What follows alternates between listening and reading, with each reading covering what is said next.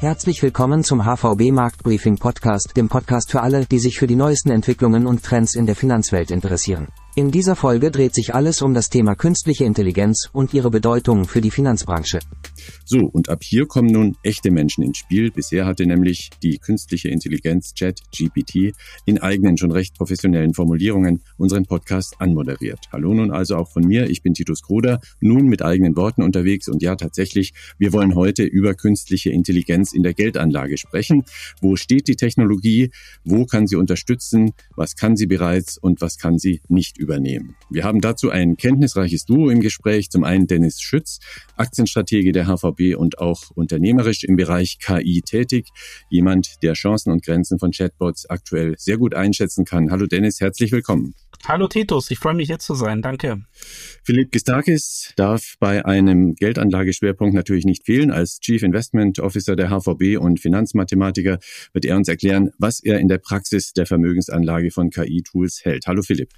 Hallo Titus, hallo Dennis, auch mit eigenen Worten und mit dem ein oder anderen Äh.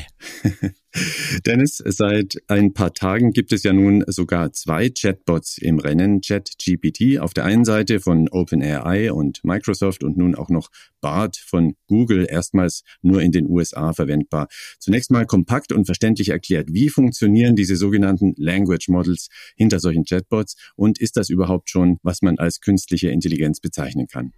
Genau, ich würde gern mit der zweiten, dem zweiten Teil der Frage beginnen. Ist ChatGPT wirklich KI? Ich denke, auf diese Frage gibt es zwei Antworten. Zum einen die technische Antwort.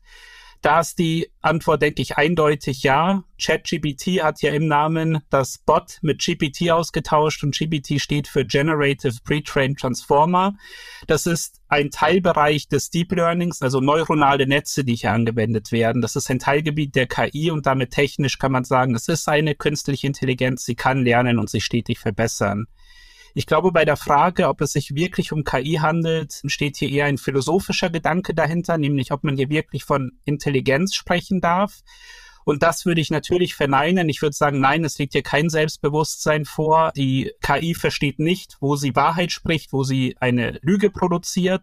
Sie berechnet das nächste Wort und daher würde ich hier sagen, philosophisch gesehen sprechen wir natürlich nicht von einer Intelligenz zur Frage, was es jetzt genau ist. Ich denke, die zuvor bekannten Chatbots, die man überall ähm, gesehen hat, vor allem in, wenn man Kundenanfragen hatte bei äh, vielerlei Unternehmen, waren bis jetzt immer auf spezielle Aufgabenbereiche spezialisiert. Das heißt, sie hatten ein vorgegebenes Set an Fragen, das gestellt werden konnte und hatten darauf Antworten. Und jedes Mal, wenn eine neue Frage aufkam, war die Chance sehr klein, dass sie da antworten konnte und dann wurde zum persönlichen Service weitergeleitet. Und ChatGPT ist jetzt deshalb so besonders, weil es nicht mehr speziell auf einzelne Aufgaben ausgerichtet ist. Es soll ganzheitlich sein. Das heißt, es ist mit riesengroßen Datensätzen trainiert worden, ist selbstlernend, aber auch mit menschlichen Lehrern verfeinert worden, sodass es äh, Ergebnisse ausgespuckt hat und jetzt ein Mensch hier geschaut hat, was waren bessere Antworten, was waren schlechtere Antworten und so die KI trainiert hat. Das heißt, wir sprechen hier von einem ganzheitlichen Chatbot, der sich zur Aufgabe gemacht hat, irgendwann jede Frage beantworten zu können.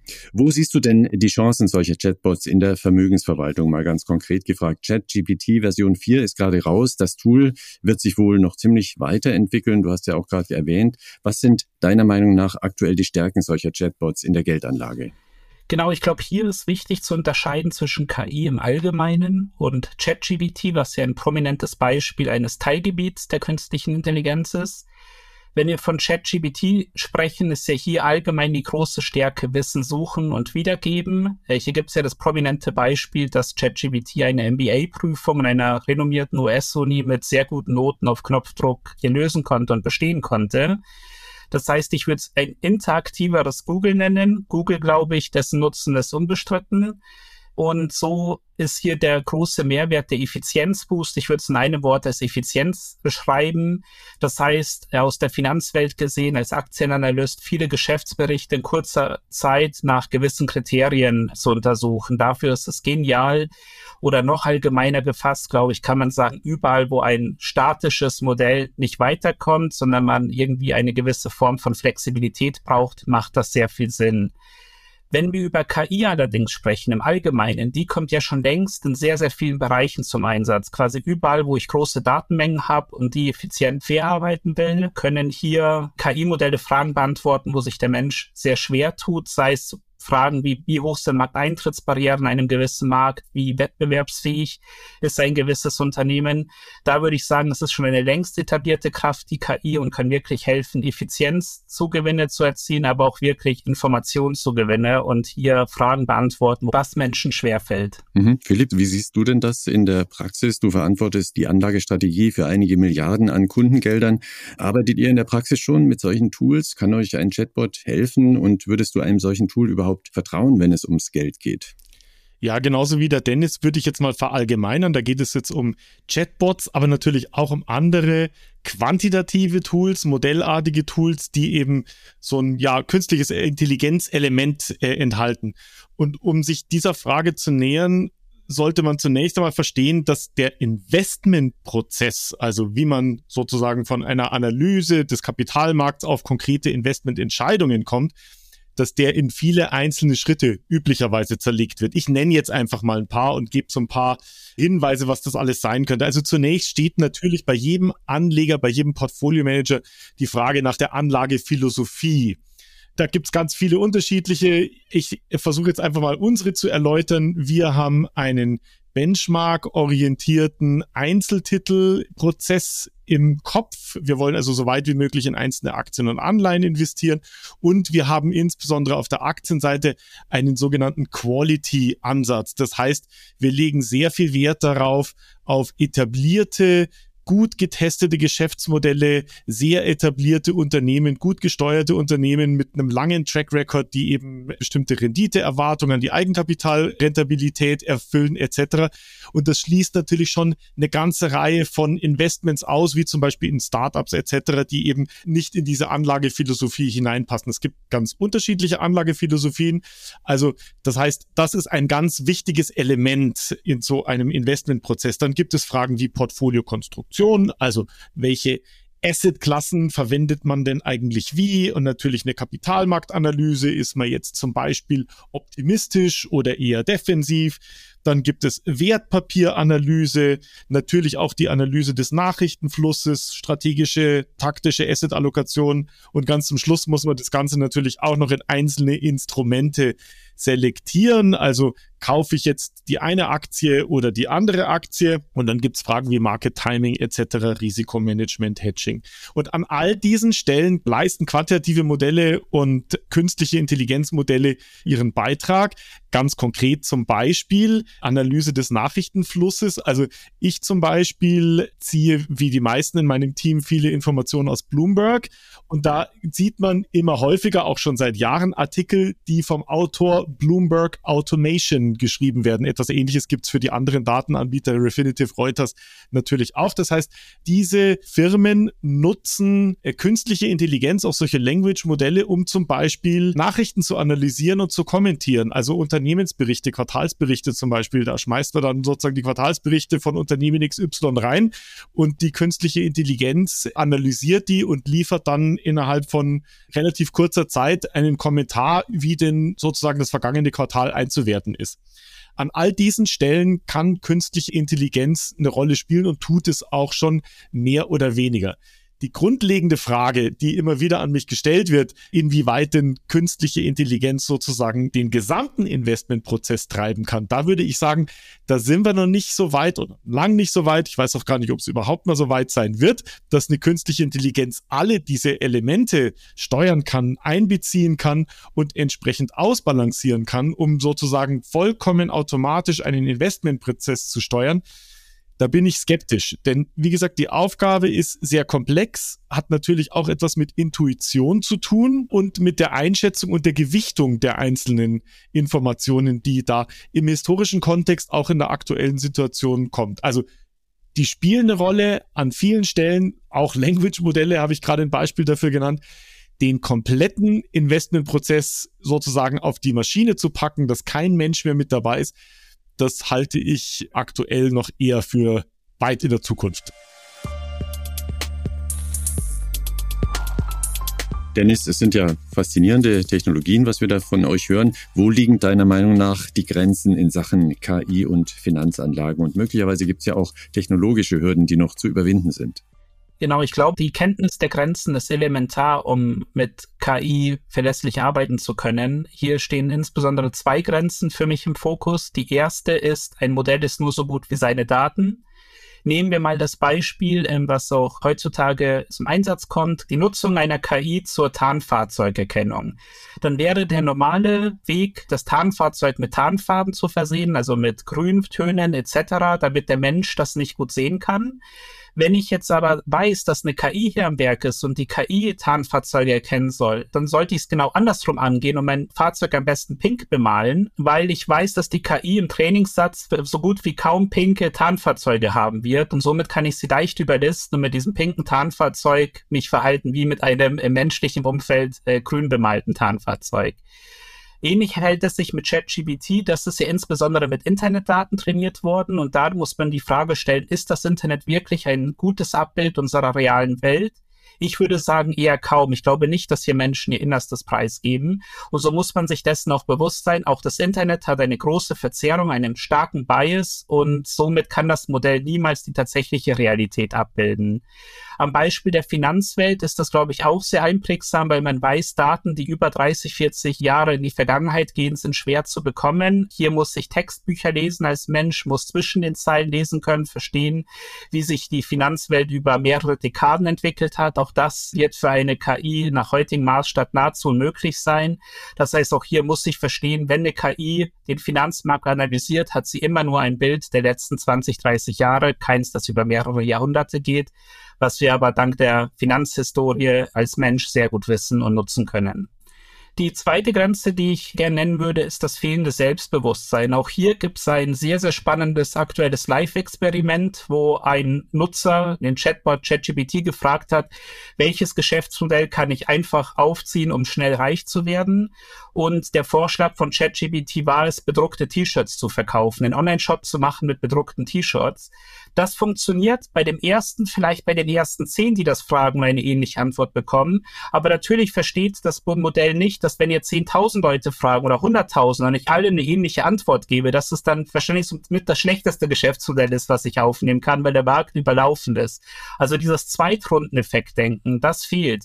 Und bei Fällen wie Wirecard zum Beispiel äh, zeigt das sehr gut, dass man verstehen muss, dass ein Finanzdatenpunkt, der für ein Unternehmen kommt, sagen wir das EBIT, nicht für jedes Unternehmen gleich ist und dass es hier Unternehmen gibt, wo die veröffentlichte Kennzahl vertrauenswürdiger ist als bei anderen. Ich denke, auch dafür braucht es den Menschen. Das kann eine KI schwer übernehmen. Mhm. Interessante Beispiele nennst du hier. Seit einigen Zeiten äh, kennen wir ja auch die sogenannten Robo-Advisors. Frage an Philipp. Also das sind diese auf Maschinen beruhenden Anlagestrategien. Ist das denn schon KI deiner Erfahrung nach, Philipp? Und äh, was hast du als Praktiker beobachtet? Sind die in der Geldanlage tatsächlich erfolgreicher, was Rendite angeht? Also ob das KI ist oder nicht, hängt natürlich sehr stark daran, welches Modell da zugrunde liegt. Wenn da eben ein an Marktdaten trainierter Algorithmus dranhängt, der lernen ist, dann kann man das schon auch als KI bezeichnen.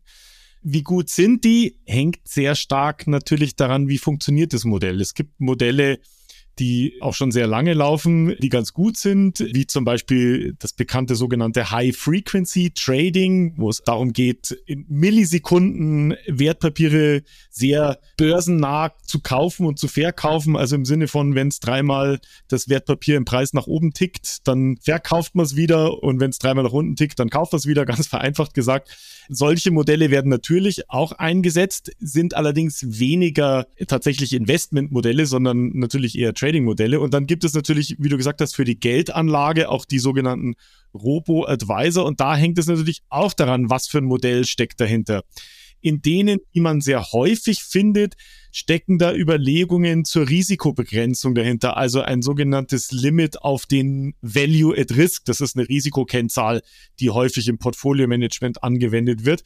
Und solche Ansätze, gerade wenn sie sehr stark regelbasiert sind, haben oft den Nachteil, dass sie zu sehr ungünstigen Zeitpunkten aus dem Markt rausgehen, also verkaufen. Also dann, wenn es sozusagen ganz wild wird am Markt. Die Idee dabei ist natürlich, dass wenn das Risiko steigt, dass man eher defensiv sein möchte und eher das Risiko rausgeht. Bloß wenn das nicht schnell genug funktioniert, dann kann es eben sein, dass man nach einem großen Abverkauf, wenn also die Preise stark gefallen sind, das Modell sagt, jetzt muss man aussteigen und man die Gegenbewegung dann entsprechend nicht mehr mitnimmt. Und gerade während so V-förmigen Krisen, wie das insbesondere in der Corona-Krise der Fall war, hat man dann häufig die Situation, dass man eben unten verkauft und an der Gegenbewegung nicht dabei ist. Und ich erinnere mich sehr gut an Diskussionen, die wir im bei uns im Team hatten, wo ein sehr erfahrener Volkswirt da auf die Situation guckte und sagte, Philipp, das wird ein V. Das ist ganz klar, das ist ein exogener Schock. Wenn dieser exogene Schock weggeht und die ökonomische Substanz der Wirtschaft erhalten bleibt, dann wird sich das alles ganz schnell wieder erholen. Ob eine KI zu der gleichen Einschätzung gekommen wäre, das weiß ich nicht. Das würde vermutlich davon abhängen, ob es im Trainingsdatensatz so einen Vorfall schon mal gehabt hat und entsprechende Rückschlüsse daraus ziehen kann. Wie gesagt, in der Corona-Phase sind sehr viele solcher quantitativer und automatisierter Modelle eher schlecht gefahren. Mhm. Dennis, nochmal ganz äh, knapp zusammengefasst, wo kann es nun weiter hingehen mit diesen Chatbots oder KI für Praktiker wie euch, also in der Anlagestrategie oder auch überhaupt für Anlageberater? Der rasante Vormarsch der KI, was bedeutet das für die Vermögensverwaltung heute und auch in der Zukunft? Ich würde gern mit der Zukunft beginnen. So macht man das typischerweise, um daraus die Handlungsempfehlungen fürs Heute abzuleiten. Hierzu würde ich gern zwei Extremszenarien malen. Zum einen, wenn wir uns eine Welt vorstellen, in der nur KIs Investmententscheidungen treffen. Ich glaube, diese Welt kann nicht existieren, weil der Mensch hier gewinnen würde. Der Mensch würde es schaffen, sich hier durchzusetzen, analog dem Beispiel, wie ich es vorhin genannt habe, wie man so ein Fahrzeugerkennungsmodell austricksen kann. Auf der anderen Seite aber, wenn wir sagen, hier sind nur Menschen am Werk, da glaube ich, würde die KI gewinnen. Auch das ist nicht möglich, dieser Zustand. Ich glaube, auch hier könnte die KI schnell zu einem übermächtigen Player werden. Das heißt, diese zwei Extremszenarien, die ich gerade gemalt habe, können meiner Meinung nach nicht sehr lange existieren. Wie komme ich darauf? Ich sehe insbesondere hier zwei Beispiele, zwei sehr gute Frühindikatoren. Zum einen aus dem Schach, das sehr lange von Menschen dominiert wurde. Lange, aber vor 20 Jahren wurde der vielleicht beste Spieler aller Zeiten, Gary Kasparov, von Deep Blue geschlagen in der Schach-KI. Seitdem ist die KI auf dem Vormarsch und lässt die menschliche Elite im Schach wie Kinder aussehen. Ähm, hier sehen wir also ein von Mensch dominierter Sport, der extrem komplex ist, wo es unendlich viele Möglichkeiten gibt, wurde schon vor über 20 Jahren von der KI dominiert. Und wenn wir sehen, was in 20 Jahren passieren kann, äh, wahrscheinlich haben sich im KI-Bereich die Investitionen seitdem mindestens verzehntausendfacht. Das heißt, die Modelle, von denen wir heute sprechen, sind nochmal um einiges mächtiger. Hier haben wir, finde ich, einen guten Frühindikator, wie es ist, in einem von Menschen dominierten komplizierten, komplexen Setup wie hier die KI dominiert. Auf der anderen Seite gibt es aber auch ein sehr aktuelles Beispiel im alten Brettspiel, ich glaube ein chinesisches Brettspiel ist das Go, das auch sehr komplex ist, das seit Jahren von der KI dominiert wird. Hier hat es vor kurzem ein Mensch geschafft, konsistent die besten Maschinen zu schlagen in diesem Spiel. Und warum nehme ich diese Beispiele? Ich glaube, diese sehr komplexen Brettspiele sind eine vereinfachte Form von Finanzmärkten. Also ich nenne es gern Frühindikator. Sind natürlich deutlich vereinfacht, aber sind gar nicht so unterschiedlich und zeigen, glaube ich, auf, wie in so einer Welt diese zwei Extreme nicht existieren können, sondern es ein Gleichgewicht zwischen Mensch und AI braucht, das hier beides Hand in Hand geht und nur so wirklich ein persistenter Setup entstehen kann. Das heißt, die Vermögensverwaltung der Gegenwart sollte meiner Meinung nach genau diese beiden Expertisen miteinander vereinen. Sowohl die menschliche Expertise, das heißt keine oder wenig Entscheidungen sollten vollautomatisiert getroffen werden, aber durchaus aus der KI-Welt Expertise mitbringen, hier über Netzwerke. Ich weiß nicht, ob jetzt jede Vermögensverwaltung ein eigenes KI-Team braucht, aber hier zumindest ähm, Expertise sich einkauft oder zusammenarbeitet, um zu verstehen, welche Gefahr vielleicht lauert hier am, am Horizont, was muss man hier wissen und wie kann ich das besser bestmöglich für meine eigenen Investmententscheidungen einsetzen. Wie gesagt, immer mit dem Wissen, wo die Grenzen dieser KI-Modelle liegen. Abschließend noch, Philipp, eine Frage an dich. Künstliche Intelligenz als investierbares Anlagemedium. Wenn ich also in KI investieren möchte, weil es eben, wie wir ja hören, hier im Podcast so eine verheißungsvolle Technologie ist, nicht nur in der Finanzanlage, aber eben auch. Wie mache ich das? Wie löst ihr das für eure Kunden? Da stellst du eine sehr interessante Frage, die eigentlich sehr grundlegend ist. Denn diese Frage müssen wir uns immer stellen. Es gibt möglicherweise irgendein Thema, das wichtig ist. Jetzt sagst du KI. Und dann müssen wir uns die Frage stellen, wie können wir das am effizientesten innerhalb unserer Anlagephilosophie investieren. Unsere Anlagephilosophie ist, wie gesagt, eine, die eher Richtung große und etablierte Unternehmen orientiert ist. Und gerade bei dem Thema KI kann man sich jetzt natürlich das ein oder andere große IT-Technologieunternehmen, was bereits genannt wurde, heraussuchen und analysieren, wie stark da der Bezug in der Zukunft auf KI sein kann und kann dann zum Beispiel auch über solche Investments davon entsprechend partizipieren, wenn man zu dem Schluss kommt, dass das passt. Der andere Weg wäre natürlich, sich an einem Startup entsprechend zu beteiligen. Das ist etwas, was typischerweise in sehr frühen Phase sogenannte Venture Capital, also Risikokapitalfonds machen, die sich eben an kleinen Startups beteiligen und denen dann auch helfen, groß zu werden. Das ist eher ein Geschäft, was für spezialisierte Anleger und Portfolio-Manager in Frage kommt. Für uns eher weniger. Verfolgen tun wir das natürlich auch. Wir würden dann erst investieren, wenn sich ein Unternehmen, wie gesagt, entsprechend etabliert hat und gezeigt hat, dass etwas funktioniert. Und dann kann es aber natürlich auch sein, dass sozusagen der interessanteste Growth Case dabei, also der Wachstumscase natürlich schon vorbei ist. Also wie gesagt, für uns immer wichtig, wie kann man ein bestimmtes Thema investieren? Gerade bei KI, wo es noch sehr viel sag mal, in den Kinderschuhen steckt, ist es sicherlich eher ein Start-up und Venture Capital Thema und da müsste man sich eben geeignete Investmentmöglichkeiten, Fonds etc. raussuchen, die eben genau dieses Thema spezialisiert bespielen. Danke an Dennis Schütz und Philipp Kistakis. KI ist also in der Finanzanlage schon zu einigen Dingen in der Lage, hatten wir gehört.